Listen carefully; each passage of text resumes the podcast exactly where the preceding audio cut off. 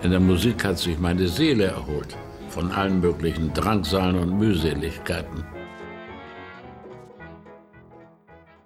Hallo, moin und herzlich willkommen zu Schmidt auf der Tonspur, dem Musikpodcast der Bundeskanzler Helmut Schmidt Stiftung aus Hamburg. Wir, das sind Hendrik und ich bin Merle und wir nehmen mich heute wieder mit auf eine musikalische Reise durch die Zeit. Heute geht's wieder um ein ganz spannendes Thema über Zeitgeschichte und Musik. Und letztes Mal, da ging es um den ganz, ganz langen Zeitraum des Kalten Krieges. Äh, womit machen wir denn heute weiter, Henrik? Ja, heute befinden wir uns äh, zeitlich eigentlich auch immer noch im Kontext des Kalten Krieges, spezialisieren uns aber heute äh, auf Protestlieder. Und äh, deswegen wird es heute hoffentlich nicht nur spannend für alle Zuhörerinnen und Zuhörer, sondern, äh, wie ich finde, teilweise auch sehr skurril. Genau, es handelt sich nämlich um Protestlieder der neuen sozialen Bewegung. Da kommen wir gleich nochmal zu. Okay, skurril klingt ähm, gut. Ich freue mich nämlich schon darauf, wenn es bei uns mal endlich ein bisschen äh, mehr locker flockig zugeht. Das Thema Kalter Krieg, das war ja wahnsinnig ähm, komplex und vielschichtig, wobei ich nicht weiß, ob es heute weniger komplex wird.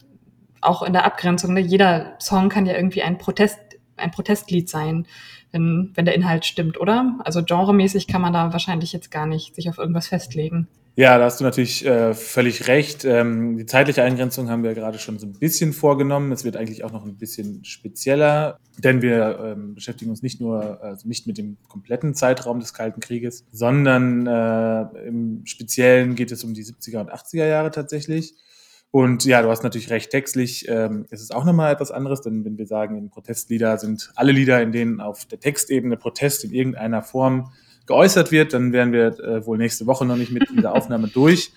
Ja, also tatsächlich finde ich das super spannend auch zu sehen in Bezug auf, der Letz auf die letzte Folge, die eben den Kalten Krieg zum Thema hatte oder die Musik des Kalten Krieges. Äh, beendeten wir diese mit dem Song Born in the USA von Bruce Springsteen und haben es ja da schon angeschnitten, dass es eben kein patriotisches Lied ist, sondern eigentlich auch ein Protestlied ist und eben die US-Regierung im Umgang mit äh, Vietnamkriegsveteranen anklagt, denen nach ihrer Rückkehr auf Perspektivlosigkeit und Vereinsamung drohte. Das ist mir übrigens nie aufgefallen. Also bis zu der letzten Folge, wo wir reingehört haben, es war mir überhaupt nicht klar. Ja. Ich habe nie auf den Text gehört. ja, kann man lernen, lernen wir selber hier noch mal was. Ja, das ist wahr. Ging mir, ging mir aber leider, also ging mir genauso. Ja. Und ähm, ja, vielleicht wissen das auch, äh, wisst ihr da draußen das vielleicht auch nicht, aber natürlich sind auch andere erfolgreiche Lieder, Protestlieder gewesen. Ähm, als Beispiel äh, führe ich hier an das Lied Zombie von The Cranberries. Und dort in dem Lied protestiert die Band gegen den blutigen Nordirland-Konflikt. Ähm, ja, aber auch Bob Marleys Get Up, Stand Up ist ein Protestlied, das sich gegen die Diktatur auf Haiti von die von 1957 bis 1986 Bestand hatte, wendet. Und ich glaube, das äh, bekannteste Protestlied der ja, neueren Gegenwart ist das Lied äh, This is America von Childish Gambino, das ja auch durch die Decke ging. Das ist ein alter Ego von Schauspieler Donald Glover. In dem äh, Video und auch in dem Lied werden eben verschiedene, verschiedene rassistische Referenzen äh, parodiert, überspitzt und äh, durch eine, genau, durch eine bestimmte Körperhaltung und auch durch die Kleidung. Ja, und in dem Lied werden eben auch der Materialismus und Rassismus äh, sowie die grassierende Waffengewalt in den USA angeprangert. Genau, das sind also alles Protestlieder, ähm, ein sehr, sehr, sehr weites Feld. Heute beschäftigen wir uns allerdings mit einer spezifischen Form der Protestlieder, und zwar geht es um Protestlieder, die in den neuen sozialen Bewegungen in der Bundesrepublik entstanden sind. Und zwar beziehen wir uns ganz genau auf die Friedens- und auf die Anti-Atomkraftbewegung. Genau, und deren Lieder gehen dann eben teilweise auch auf die Tradition der Arbeiterlieder des 20. Jahrhunderts zurück oder des 19. Jahrhunderts. Ähm, genau, beziehen sich eher sehr stark auf die Folkbewegung der USA, die dort in den 50er Jahren aufblühte. Und äh, große Namen dieser Folkbewegung sind zum Beispiel Pete Seeger oder Joan Baez. Ähm, sagen die dir was, Merle? Ja, tatsächlich. Und du hattest ja ein paar Lieder von denen rausgesucht, über die wir später noch sprechen. Und ich habe natürlich vor der Folge ähm, mal reingehört und da hat es auch bei mir geklingelt, so im, im Hinterkopf. Und dann ist mir eingefallen, dass ich die kenne schon von Kindertagen, aber nicht die englischen Originale, sondern tatsächlich die, die eingedeutschten Varianten. Und die mussten, musste ich und mussten meine Mitschüler tatsächlich in der Grundschule singen. Und ich habe mich dann gefragt, ob mein damaliger Musiklehrer wohl ein Alt-68er war. Ja, gute Frage, aber tatsächlich kenne ich die Lieder schon äh, genau ganz lange. Mm, bevor wir aber zu den, den Songs und den Interpreten ähm, springen, Hendrik, magst du noch einmal kurz was dazu sagen, was denn diese sogenannten neuen sozialen Bewegungen eigentlich sind? Also für alle, denen das nicht sagt, das N bei neuen wird groß geschrieben, also es ist ja ein, ein feststehender Begriff tatsächlich. Genau, da hast du völlig recht. Äh, und ich glaube, es ist wichtig, das mal kurz äh, zu erläutern. Der Begriff neue soziale Bewegung hatte selbst sein, also seinen Durchbruch selbst zu Beginn der 80er Jahre und umschreibt eigentlich eine Vielfalt von Organisationen und Initiativen, politische Protestgruppen und Bewegungen, die sich in Westdeutschland äh, vor allem aus der APO, also der außerparlamentarischen Opposition und der Studierendenbewegung herausgebildet haben, was auch häufig unter dem Label 68er eben läuft. Du hast ja gerade deinen Lehrer ähm, schon äh, erwähnt, der, den du auch in diese Richtung einordnest. Ähm, genau, mit der 68er-Bewegung und äh, mit der APO hatten wir uns ja auch schon in Folge 4 dieses Podcasts auseinandergesetzt. Hört da auch gerne mal rein, wenn ihr darüber mehr wissen wollt. Genau, es gibt eben verschiedene neue soziale Bewegungen und mit bei den größten und wichtigsten für zumindest uns als Bundeskanzler Helmut Schmidt Stiftung ist wohl die Anti-AKW-Bewegung, also die Anti-Atomkraft-Bewegung und die Friedensbewegung. Ähm, warum das so ist, das äh, werden wir später nochmal auflösen. Ein Special gibt es noch, also wenn man das definieren möchte, dann kann man noch sagen, dass für die Friedensbewegung darüber hinaus noch gilt, dass äh, die Mitglieder dieser Bewegung aus ethischen, ideologischen oder politischen Gründen für Abrüstung und für ein friedliches Zusammenleben auf die Straße gehen, äh, sich engagieren und äh, ja, darüber hinaus weisen sie auch auf die Gefahren der militärischen Nutzung der Kernkraft hin. Und ähm, genau, hier finden wir schon ein Schlagwort, das äh, auf viele verschiedene Verbindungen zwischen diesen Bewegungen auch hinweist. Und das ist eben die Atomkraft. Genau, die Anti-AKW-Bewegung im, im Unterschied dazu weist eben auch auf die Gefahr der friedlichen Nutzung hin und auf die Gefahren, die die friedliche Nutzung vielleicht für einen demokratischen Rechtsstaat eben haben kann. Genau, diese Bewegung, also es gibt noch weitere Bewegungen, wie beispielsweise die äh, Frauenbewegung, die also eben den Feminismus auf die politische Agenda brachte. Ja, diese Bewegungen haben die politische Kultur in der Bundesrepublik ganz erheblich beeinflusst. Sie haben diese liberalisiert, sie fanden Mittel und Wege, um Entscheidungsträger zu überzeugen und haben eben auch autoritäre Denkmuster bekämpft und für die Akzeptanz demokratischer Werte und alternative Lebensstile gestritten. Genau, bevor wir jetzt zur Musik kommen, ist mir bei der Recherche für diese Folge auch noch eine interessante Anekdote, fand ich ganz, ganz witzig und deswegen auch erwähnenswert, ähm, aufgefallen. Und zwar erzählte ein späterer Star oder ein Star der Anti-AKW-Bewegung, Walter Mossmann, dass äh, vor allem in der Studierendenbewegung, aus denen sich also auch alle diese Gruppen konstituiert haben, dass dort eigentlich wenig gesungen worden ist. Und zwar sprach Walter Mossmann von einer langen adornitischen Schweigezeit und bezog sich dabei auch auf den Einfluss des Philosophen Theodor Wiesengrund Adorno auf die 68er und die Studierendenbewegung. Okay, also wenig sangesfreudige Studierende. Hätte ich, hätte ich jetzt gar nicht vermutet, hätte das mir anders vorgestellt. Okay, ähm, in der letzten Folge ähm, haben wir über das Thema Bundeswehr und vor allen Dingen auch über die atomare Wiederbewaffnung der Bundeswehr beziehungsweise die Proteste dagegen gesprochen, wo, wie wir gelernt haben, auch Helmut Schmidt ähm, tatsächlich äh, gesprochen hat auf einer Kundgebung. Wie hängt denn das alles miteinander zusammen? Ja, du sprichst da ja die äh, Kampf dem Atomtod-Demonstration mhm. an, auf der Helmut Schmidt ja auch gesprochen hat im Jahr 1958. Äh, auch ein Punkt auf der Schmidt-Map, schaut da gerne mal nach auf www.helmutschmidt.de.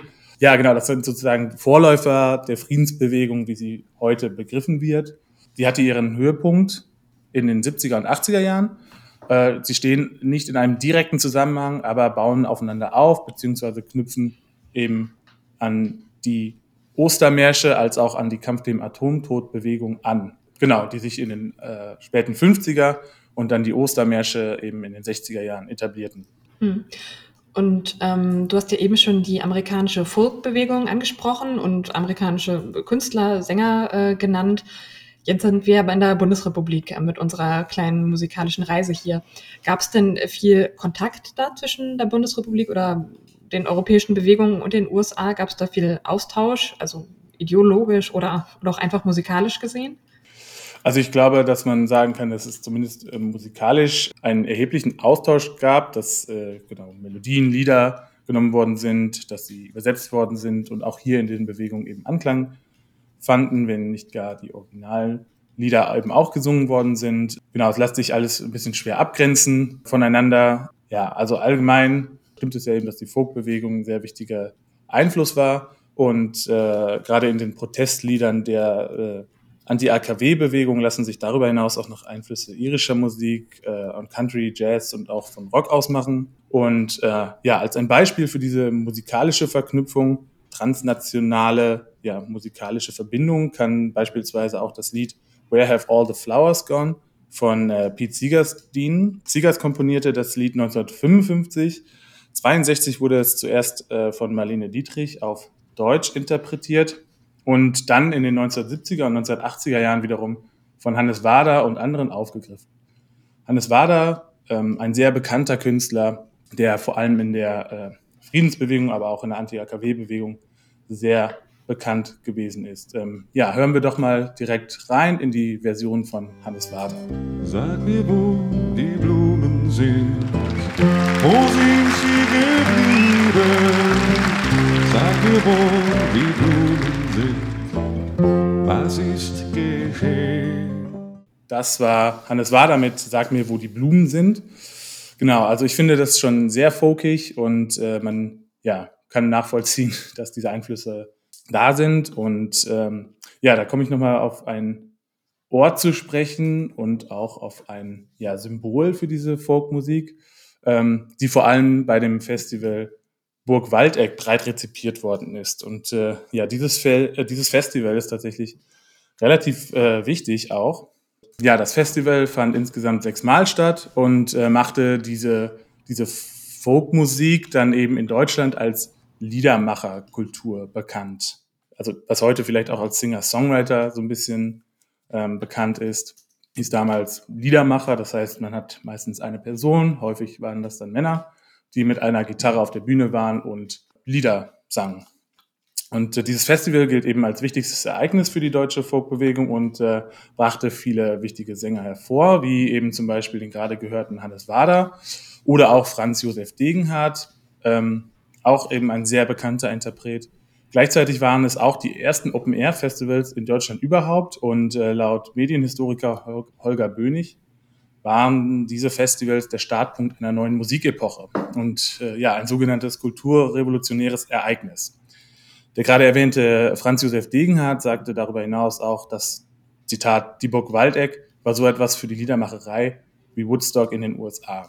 Also extrem wichtig auch für, ja, für die Kultur dieser Musik. Ja, Burg Waldeck war eben auch ein Ort, bei dem man auf die Jahre vor der NS-Herrschaft anknüpfen konnte. Ja, das äh, passte einfach sehr gut. Ja, Degenhardt, genau, nicht nur wichtig für die neuen sozialen Bewegungen.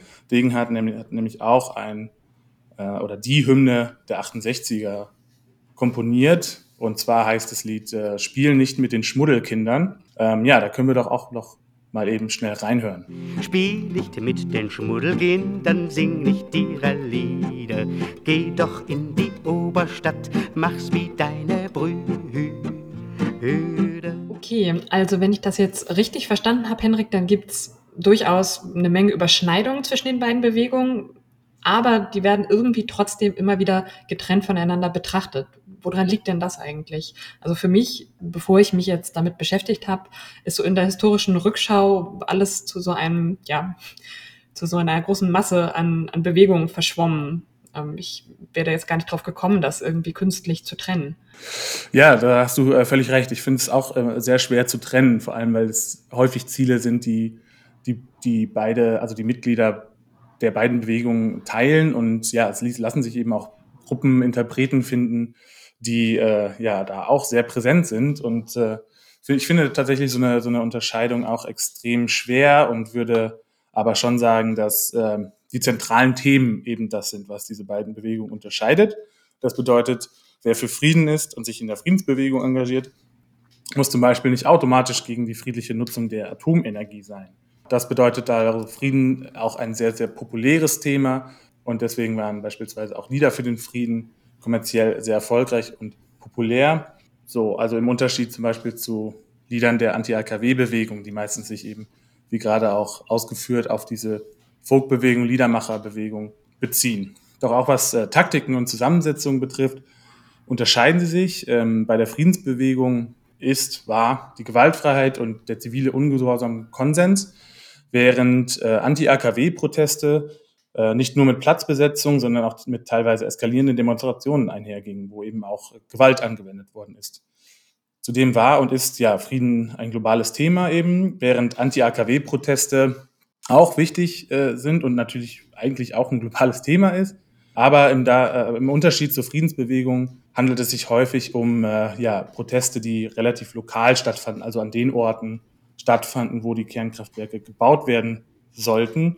Ja, deswegen blieb es häufig auch ein Thema, das im nationalen Rahmen dann blieb.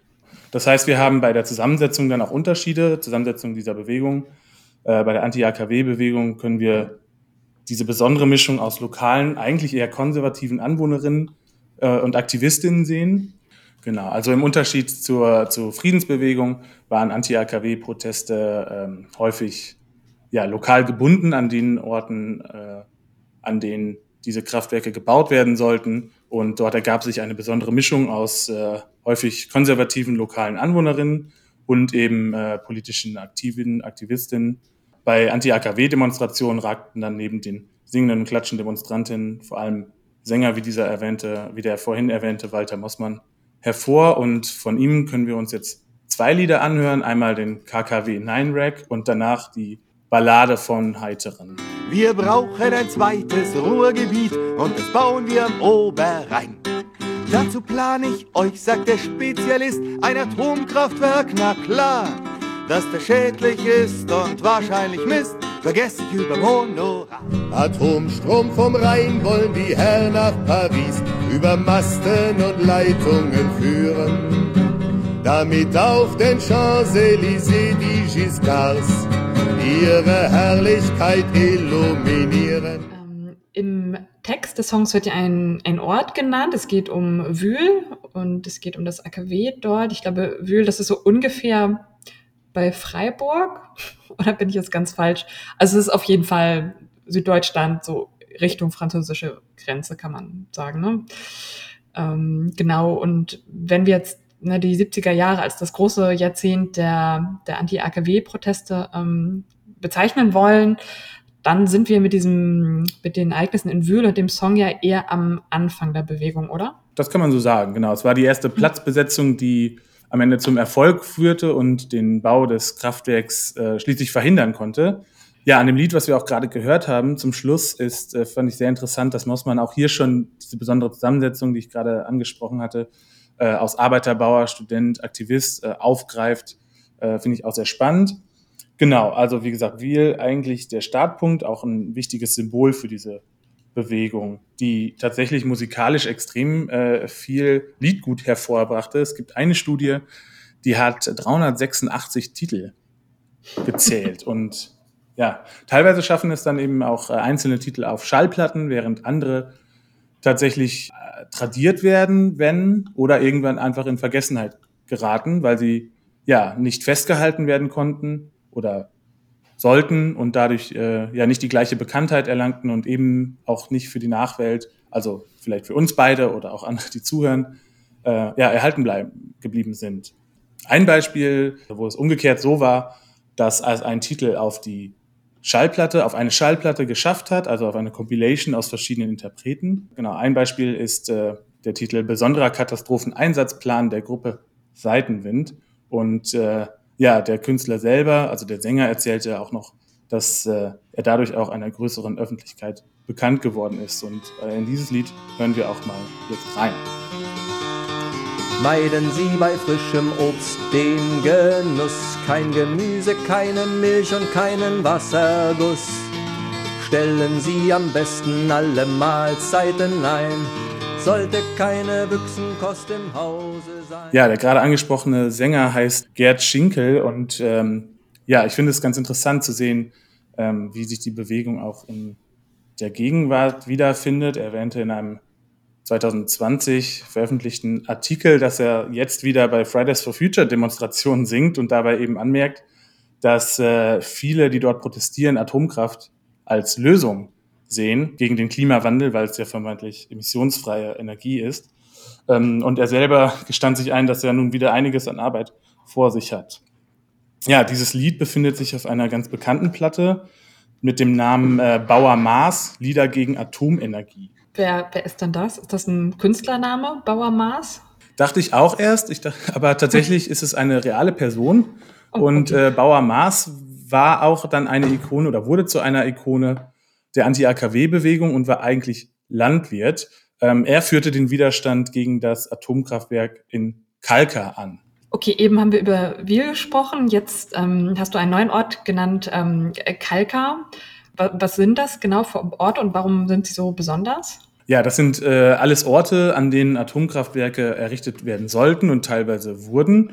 Und ähm, ich habe das so aufgenommen, dass es häufig eben auch Symbole sind. Ähm, mhm. Wiel hatte ich ja schon erwähnt, als erste erfolgreiche Platzbesetzung. Genau, und Kalka eher nicht so. Ähm, und dazu muss man eben wissen, dass äh, wie auch das damalige Klima war. Ähm, wir befinden uns schließlich Anfang auch der 70er Jahre oder Mitte der 70er Jahre und äh, ja, Atomkraft wurde als Heilsbringer gesehen, als Lösung ähm, für die Energieabhängigkeit der westlichen Staaten oder eben Europas und auch natürlich der Bundesrepublik, ja, die nach der Ölpreiskrise 73, 74 offenbar wurde. Und äh, ja, Atomkraft sollte eben diese Abhängigkeit vom Öl drastisch reduzieren. Es waren zuvor auch schon einige Kernkraftwerke geplant gewesen oder befanden sich im Bau oder tatsächlich bereits fertiggestellt. Aber insbesondere seit dieser Schockerfahrung äh, sollten viele, viele Bauvorhaben durchgesetzt werden. Ich hatte auch mal eine Karte gesehen, die ähm, geplante Atomkraftwerke in der Bundesrepublik zeigte. Und das ist schon ziemlich heftig gewesen, was da in, sich in, in der Planung befand. Äh, ja, und die Gefahren, äh, die das alles mit sich brachte, Strahlung, Unfälle, ähm, ja, natürlich, und das immer noch nicht gelöste Problem des Atommülls, ja, die waren zweitrangig. Und diejenigen, die warnten, die wurden als emotional und unsachlich beschrieben. Genau, das wurde denen auf jeden Fall vorgeworfen in dieser Debatte. Gleichzeitig war es natürlich auch ein Riesengeschäft mit äh, den Kernkraftwerken. Unternehmen wie Siemens verdienten sehr, sehr gut. Und die Bundesrepublik war auch sehr daran interessiert, diese Technik zu exportieren. Und in Wiel gelang es eben zum ersten Mal, diesen Bau dann zu verhindern äh, mit einer Bauplatzbesetzung durch 28.000 Menschen. Ja, war das äh, ein Symbol, das äh, unglaubliche Kraft besaß. Und am Ende wurde tatsächlich dann beschlossen, dass dieses Projekt politisch nicht durchsetzbar sei. Dieses Symbol Wiel bedeutet natürlich auch, dass die Strategie dort als erfolgreich angesehen wurde. Und deswegen wurde sie auch andernorts ausprobiert, wie etwa, also andere Orte sind dann eben Brockdorf oder auch Gorleben. Beides super wichtige Symbole der Anti-AKW-Bewegung. In Brockdorf an der Elbmündung begann der Bau des Kraftwerks im Oktober 1976 und äh, ja, nur kurz darauf folgte eine Demonstration von 5000 Menschen. Auch dort versuchte dann eine Menschenmenge von 1000 etwa den Bauplatz zu besetzen. Wurde dann aber auch wieder schnell geräumt. Im November folgte allerdings dann eine Demonstration in Brockdorf von 30.000 Menschen, die dann als Schlacht um Brockdorf bekannt geworden ist. Und genau, das hatte ich ja vorhin erwähnt. Also es gab dann krasse Auseinandersetzungen mit der Polizei, die ihrerseits mit äh, Wasserwerfern, Pferden, Hunden, Hubschraubern und Tränengas reagierte. Und erneut stürmten 3000 Menschen den Bauplatz, um diesen zu besetzen. Das heißt, die Strategien wurden hier äh, adaptiert und es wurde eben versucht, das zweite Wiel zu erreichen. Ja, im Dezember desselben Jahres wurde dann ein vorläufiger Baustopp verhängt. Und äh, dennoch schafft es die Bewegung dann im Februar 1977 50.000 Menschen nach Brockdorf äh, zu bewegen und zu einer Demonstration zusammenzutrommeln. Ja, der Baustopp der in Brockdorf, der hielt dann vier Jahre, bis 1961 äh, eine Teilgenehmigung erteilt worden ist. Dann gab es eine, noch eine Demonstration, die dann 100.000 Menschen in die nahegelegene Wilster Marsch äh, bis zu dato äh, zur bis dato größten Demonstration gegen Atomkraft mobilisieren konnte. Ja, und äh, auch Brockdorf ist sozusagen ein Symbol, weil am Ende wurde es ja schließlich gebaut. Und äh, aber dennoch für die Demonstranten war es sehr wichtig, denn dort hat sich zusätzlich zur Musik auch ein Ritual gebildet. Ähm, genau, ein Lied, das heute auch noch immer auf den, oder wieder auf den Fridays for Future Demonstrationen angestimmt wird. Äh, das heißt, wehrt euch, leistet Widerstand gegen das Atomkraftwerk im Land. Genau, und das war mit Ritualen wie dem Einhaken ineinander verbunden und propagierte eben den Zusammenhalt der Demonstrierenden. Ähm, ja, Gorleben hatte ich schon erwähnt. Äh, auch ein sehr, sehr interessanter Fall. Ähm, 1977 verkündete der niedersächsische Ministerpräsident Ernst Albrecht, äh, CDU, dass bei Gorleben ein, Zitat, nationales Atommüllendlager entstehen soll. Diese Entscheidung brachte dann jahrelang, jahrzehntelang Protest hervor. Und äh, in dem Zusammenhang sind dann zu nennen der Gorleben-Track 1979, äh, der sich vom Wendland dann aus nach Hannover begab und an dessen Ende 100.000 Menschen in der Landeshauptstadt demonstrierten, sowie ebenfalls Platzbesetzung der Bohrstelle äh, in Gorleben im Wendland und die Errichtung des Hüttendorfes äh, Republik Freies Wendland 1980, das dann nach 33 Tagen geräumt wurde. Genau, beides haben wir, also sowohl Brockdorf als auch Gorleben, beziehungsweise das Phänomen der Republik Freies Wendland, haben wir auch, zeigen wir auch in unserer Dauerausstellung in der Hamburger Innenstadt. Ähm, wir zeigen einen Filmausschnitt aus Brockdorf und gehen eben auch äh, auf einen Zeitzeugen ein. Äh, dieser berichtet von seiner, seinen Erinnerungen und äh, ja, der Wirkmächtigkeit dieser Republik Freies Wendland. Also ich finde das sehr, sehr, sehr, sehr spannendes Thema. Genau, wir haben also diese verschiedenen Symbole, wir haben die verschiedenen äh, Strategien, äh, wir sehen eine intensive Vernetzung der Bewegung. Viele Bürgerinitiativen gründen sich, äh, schlossen sich dann unter der Dachverband, Bundesverband Bürgerinitiativen Umweltschutz zusammen.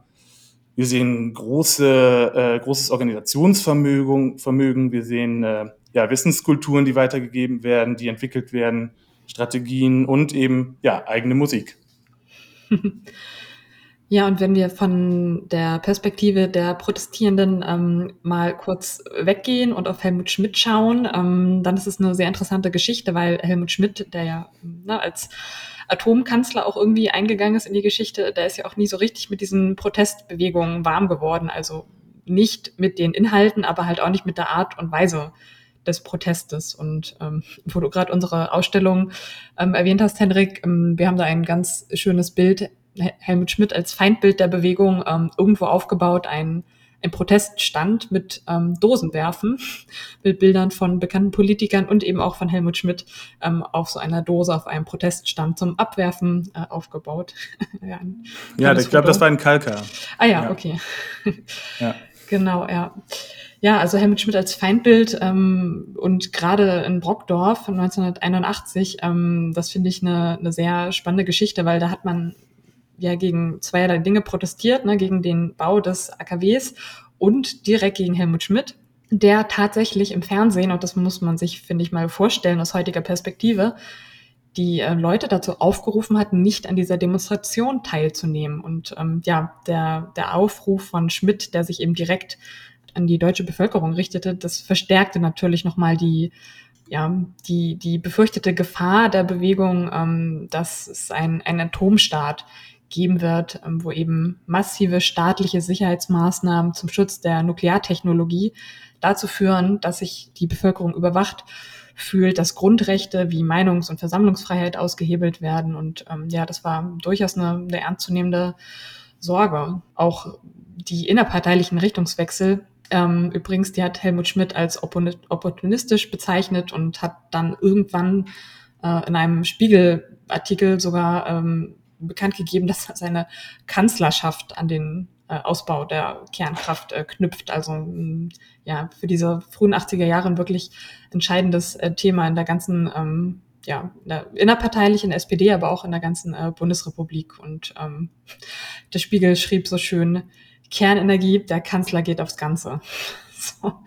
ähm, ja, das Thema hat sich gehalten super relevant bis heute und ähm, ja, besonders nach dem Reaktorunfall in Fukushima 2011, ja, rückte dann das Thema Atomkraft, äh, Ausbau, Energiewende, ähm, all das wieder in den Mittelpunkt ne, der, der politischen Auseinandersetzung bis heute. Ja, richtig. Ne? Und äh, eine Folge, eine Konsequenz von Fukushima war ja dann eben äh, der äh, Atomausstieg oder der Ausstieg aus der friedlichen Nutzung der Atomenergie. Und äh, ja, auch das hielt Helmut Schmidt, äh, ich glaube, auch bis zu seinem Lebensende für eine falsche Entscheidung.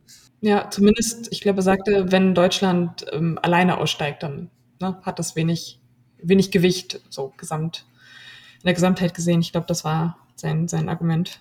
Ja, genau. Also ich glaube, vor allem im, im Hinblick auf äh, Frankreich, die ja, äh, ja, extrem krass, äh, ja, einen krassen Ausbau der Atomenergie betrieben haben ähm, und einen Großteil daraus speisen, äh, ihre Energie daraus beziehen.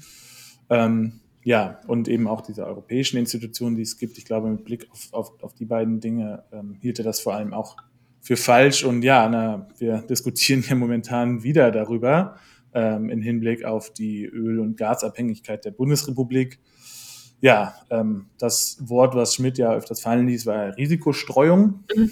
Und äh, ja, irgendwie schon so ein Treppenwitz der Geschichte, wenn, finde ich, wenn man jetzt drüber nachdenkt, dass die letzten 15 Jahre eben diese Risikostreuung äh, ja peu à peu aufgehoben worden ist, offensichtlich. Ja, innerparteilich äh, hast du es ja gerade schon auch beschrieben. Ich glaube, man kann sagen, dass beide Bewegungen äh, die SPD in ungeheure Konflikte trieben, dass auch kein unwichtiger Beitrag äh, zum Ende der Kanzlerschaft Schmidts war. Natürlich nicht das Einzige und vielleicht nicht ausschlaggebend, ähm, äh, aber schon intensiv. Ähm, genau, weil immer mehr Parteimitglieder eben auch von der Atompolitik abrückten. Ja, kehren wir aber jetzt kurz wieder zur Musik zurück und äh, jetzt hören wir uns eine Gruppe an, die zur Ikone beider Bewegungen wurde, nämlich Bots aus den Niederlanden. Und auch Bots finden, findet sich in unserer Ausstellung wieder in der Hamburger Innenstadt. Wir zeigen dort das Cover ihrer Schallplatte Entrüstung. Und äh, ja, der Titel bezieht sich natürlich auf oder Nachrüstung, ähm, was eben damals die Debatte war. Und ihr Lied äh, Das weiche Wasser wurde zur Titelmelodie der Friedensbewegung. Ich glaube, das kann man so sagen. Das unterstreicht den Anspruch der Gewaltlosigkeit. Hören wir doch mal rein. Es reißt die schwersten Mauern ein und sind wir schwach und sind wir klein. Wir wollen wie das Wasser sein, das weiche Wasser bricht den Stein. Über den NATO-Doppelbeschluss haben wir in der letzten Folge schon etwas ausführlicher gesprochen. Wenn euch das näher interessiert, hört da doch gerne mal rein. Hendrik, das war jetzt ja ganz viel zur Anti-AKW-Bewegung. Magst du zur Friedensbewegung explizit auch noch mal ein bisschen was erzählen? Ja, klar. Also genau, wie gesagt, vorangestellt, dass die, ich persönlich auch finde, dass die Abgrenzung äh, schwierig ist. Ähm, aber ich versuche es dennoch mal. Ähm, die Gewaltlosigkeit hatte ich ja schon angesprochen. Ähm, ziviler, äh, genau, Gewaltlosigkeit, ziviler Ungehorsam als als äh, Überstrategie, Übertaktik dieser Bewegung. Und genau, wir hatten in der letzten Folge ja auch den Kalten Krieg, wie gesagt. Und äh, das ist eben das Szenario, in der sich diese Friedensbewegung äh, nach unserem heutigen Verständnis konstituierte und sich formierte und äh, knüpfte ja an die Kampf dem Atomtod-Kampagne äh, und an die Ostermärsche an. Ostermärsche gibt es heute immer noch. Jedes Jahr wird für den Frieden auf die Straße gegangen. Und äh, so richtig rund ging es dann aber ab Mitte der 1970er Jahre bis weit in die 1980er Jahre hinein. Ähm, denn wir sehen hier eine zunehmende Konfrontation der Supermächte und die Bundesrepublik und DDR galten als sogenannte Frontstaaten, die oder denen die völlige Vernichtung im Fall des Falles drohte. Und äh, ja, vor allem die Angst vor einem alles zerstörenden Atomkrieg äh, wuchs immens. Ähm, ja, interessanterweise entwickelte sich genau wegen dieser Frontstaat-Konstellation auch in der DDR ein äh, unabhängige Friedensbewegung, ähm, ja, eigentlich ein Unikum in den Staaten des sogenannten Ostblocks. Ähm, ja, also das Vernichtungspotenzial der Waffen zu der Zeit war einfach absurd und ähm, daraufhin entwickelt sich dann eine zunehmende, ja, auch emotionalisierte Debatte, aber eben auch, ein, ja, nicht nur.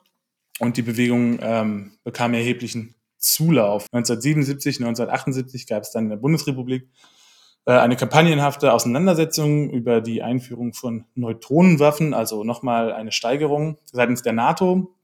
Äh, und es setzte eben eine emotionale Agitation gegen die NATO ein, die es seit der Entspannungspolitik Willy Brandt äh, so nicht gab. Ähm, ja, um diese Stimmung so ein bisschen aufzufangen und äh, wiederzugeben, jetzt äh, hören wir uns kurz ein Lied an, äh, genau, das so diese, diese Angst vor der totalen Zerstörung meiner Meinung nach auch gut wiedergibt. Millionen Menschen in Trauer, Millionen in Todesqual. Ich sah das ganze Verbrechen und die Welt war von ja, das war äh, die Künstlerin Pfizer mit dem Weltuntergangsblues. Pfizer selbst war sehr, wurde als sehr integer gesehen, weil sie eben auch den Zweiten Weltkrieg erlebt hatte und da wusste und darauf hinaus wollte, wie Zerstörung von Städten aussehen kann. Ähm, genau, deswegen auch ein sehr eindrückliches Lied. 1979 wurde dann äh, der NATO-Doppelbeschluss verkündet. Ähm, dieser rief nochmals mehr Protest hervor. Genau, sorgte dann eben auch für den breiten Zulauf zur Friedensbewegung. Getragen wurde die Friedensbewegung vor allem äh, von der Kirche, von äh, Teilen der SPD und im späteren Verlauf auch von den Grünen, die sich äh, in der Bundesrepublik im Jahr 1980 dann gründeten. Ja, ein Beleg, wie erfolgreich das Thema oder wie kommerziell erfolgreich auch das Thema sein konnte, liefern jetzt äh, Nena und Nicole. Zwei ganz unterschiedliche Künstlerinnen mit unterschiedlicher ja, Musikrichtungen, unterschiedlichen Stilen, aber beide mit extrem großen Erfolg. Hören wir mal rein, erst in Nicole und dann in Nina. Ein bisschen Frieden, ein bisschen Sonne für diese Erde, auf der wir wohnen. Ein bisschen Frieden, ein bisschen Freude, ein bisschen Wärme, das wünsche ich mir. 90 Kriegsminister, Streichholz und Benzinkanister hielten sich für schlaue Leute.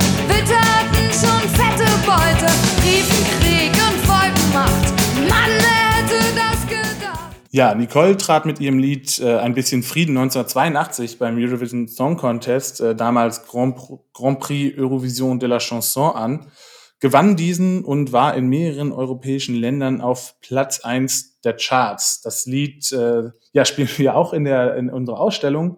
Und zwar spielen wir die mehrsprachige Version. Äh, ja, das zweite Lied war Nena, 99 Luftballons, äh, vielen wahrscheinlich bekannt.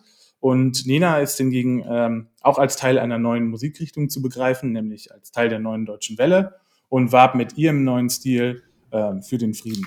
Ich musste gerade daran denken, ähm, an das Plattencover von Ein bisschen Frieden. Ne? Und ähm, da ist Nicole ja, glaube ich, zu sehen mit einer weißen Gitarre. Und ist sie, glaube ich, auch aufgetreten ähm, bei dem Song Contest. Und ähm, ja, ich finde das ganz bemerkenswert, ne? wenn man an Friedens- und Anti-AKW-Bewegung denkt und an die Konzerte, die es da gegeben hat und an den Protest, dann ist es irgendwie sehr, sehr bunt und laut und so ungeschliffen. Und dann kommt da tatsächlich dieses Jahr kommerziell sehr geschliffene Produkt irgendwie auch am Ende raus. So.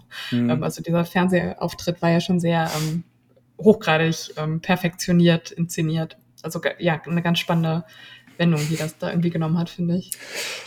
Ja, ich finde, das ist auch ein, auch ein interessanter Punkt und ein Unterschied eben zu der, also finde ich jetzt zu der, zu der Anti-AKW-Musik, die ich häufig eben so wahrnehme, dass da tatsächlich jemand mit der Klampe steht, mit der Gitarre ja. steht und ja eher ein Gedicht aufträgt als, äh, als so einen schmissigen Rockhit oder ja, sowas wie Nena zum Beispiel. Äh, ja, finde ich, also kam mir zumindest so vor. Ja.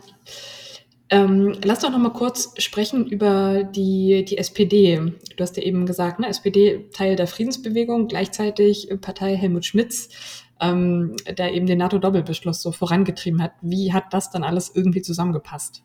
Oder nicht zusammengepasst? So. Ja, ich glaube eher, eher nicht zusammengepasst. Ähm, ja, der NATO-Doppelbeschluss stellte die Partei wirklich vor eine Zerreißprobe. Ich denke, das kann man so sagen. Und Schmidt verlor nicht nur in der Bevölkerung an Zustimmung, sondern immer mehr auch in der eigenen Partei. Und das ist natürlich fatal, wenn deine eigene Partei nicht hinter deiner Politik steht. Äh, ja, insbesondere der Auftritt äh, einiger Parteigenossen bei der großen Demonstration im Bonner Hofgarten. Das zum Beispiel ist jetzt im Unterschied zu Brockdorf eben das Symbol der Friedensbewegung. Die Demonstration im Bonner Hofgarten am 10. Oktober 1981, bei der 300.000 Menschen zusammenkamen dass da eben auch SPD-Genossen waren, das muss Helmut Schmidt wohl richtig sauer gemacht haben. Prominente Gegner seiner Politik waren äh, Willy Brandt, Erhard Eppler oder auch Oskar Lafontaine. Äh, interessanterweise war es allerdings erst die Sowjetunion, die eben ihre Raketen erneuerte in diesem, äh, ja, in diesem, in diesem Konflikt. Ähm, das heißt, eigentlich kann man auch schon sagen, dass es nicht von Schmidt ausgegangen ist, sondern er reagiert hatte. Genau, es war nämlich die Sowjetunion, die Sowjetunion, die neue Raketen, die sogenannten SS-20, in der Ukraine, in Belarus und in Sibirien stationierte, ähm, die dann eben jeweils auf den Westen gerichtet waren. Und Schmidt fürchtete eine Überlegenheit des sowjetischen Zerstörungspotenzial. Und ja, ähm, er war davon überzeugt, ähm, ein Gleichgewicht erreichen zu müssen. Und dieses Gleichgewicht und diese Politik ist ähm, auch unter dem Gleichgewicht des Schreckens bekannt. Das heißt, beide Parteien beide Supermächte haben das gleiche oder Block, Blöcke haben das gleiche Zerstörungspotenzial. Ja, er persönlich hielt äh, meines Wissens nach die Bewegung für naiv und eben auch die daran teilnehmenden Genossen. Dieses Gleichgewicht des Schreckens, ja, bedeutet eben aber auch totale Zerstörung im Fall des Falles. Und äh, dann gab es auch zuerst erste Abrüstungsgespräche.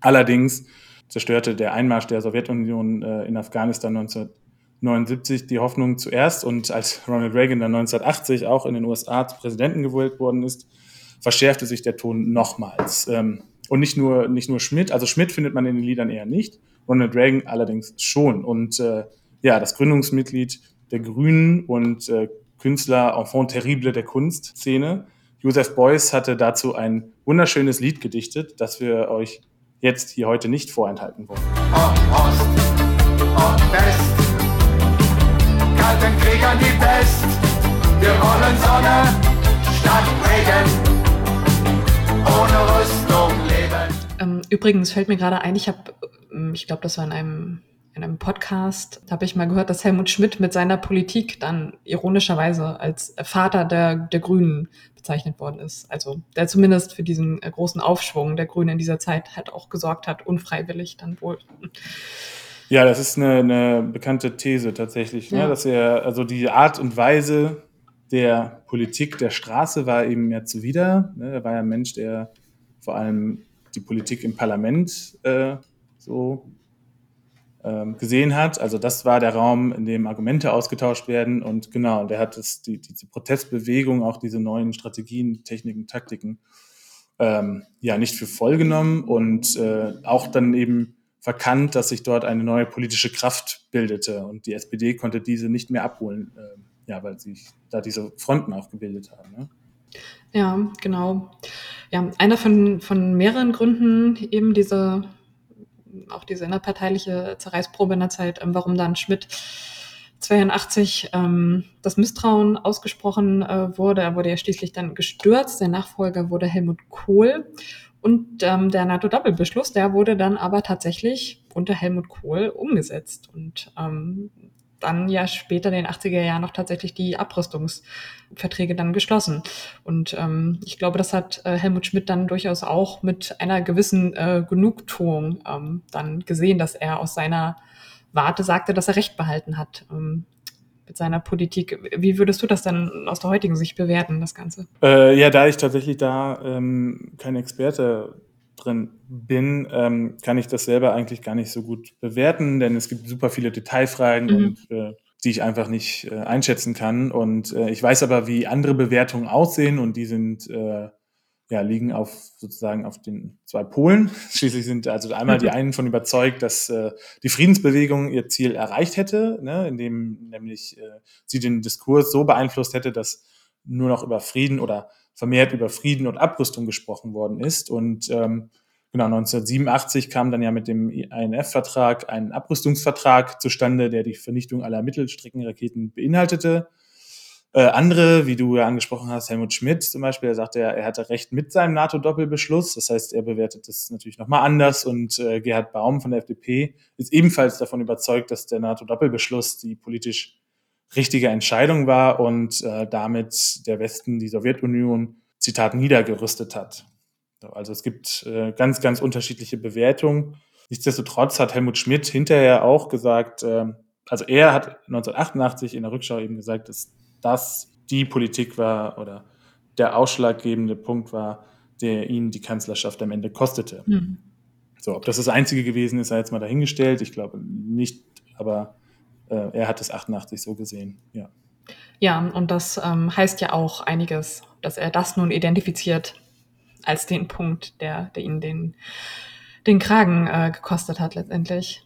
Ja, ich glaube, damit, Henrik, sind wir so langsam wieder am Ende der Folge angekommen. Vielen Dank, dass du das so äh, ausführlich recherchiert hast.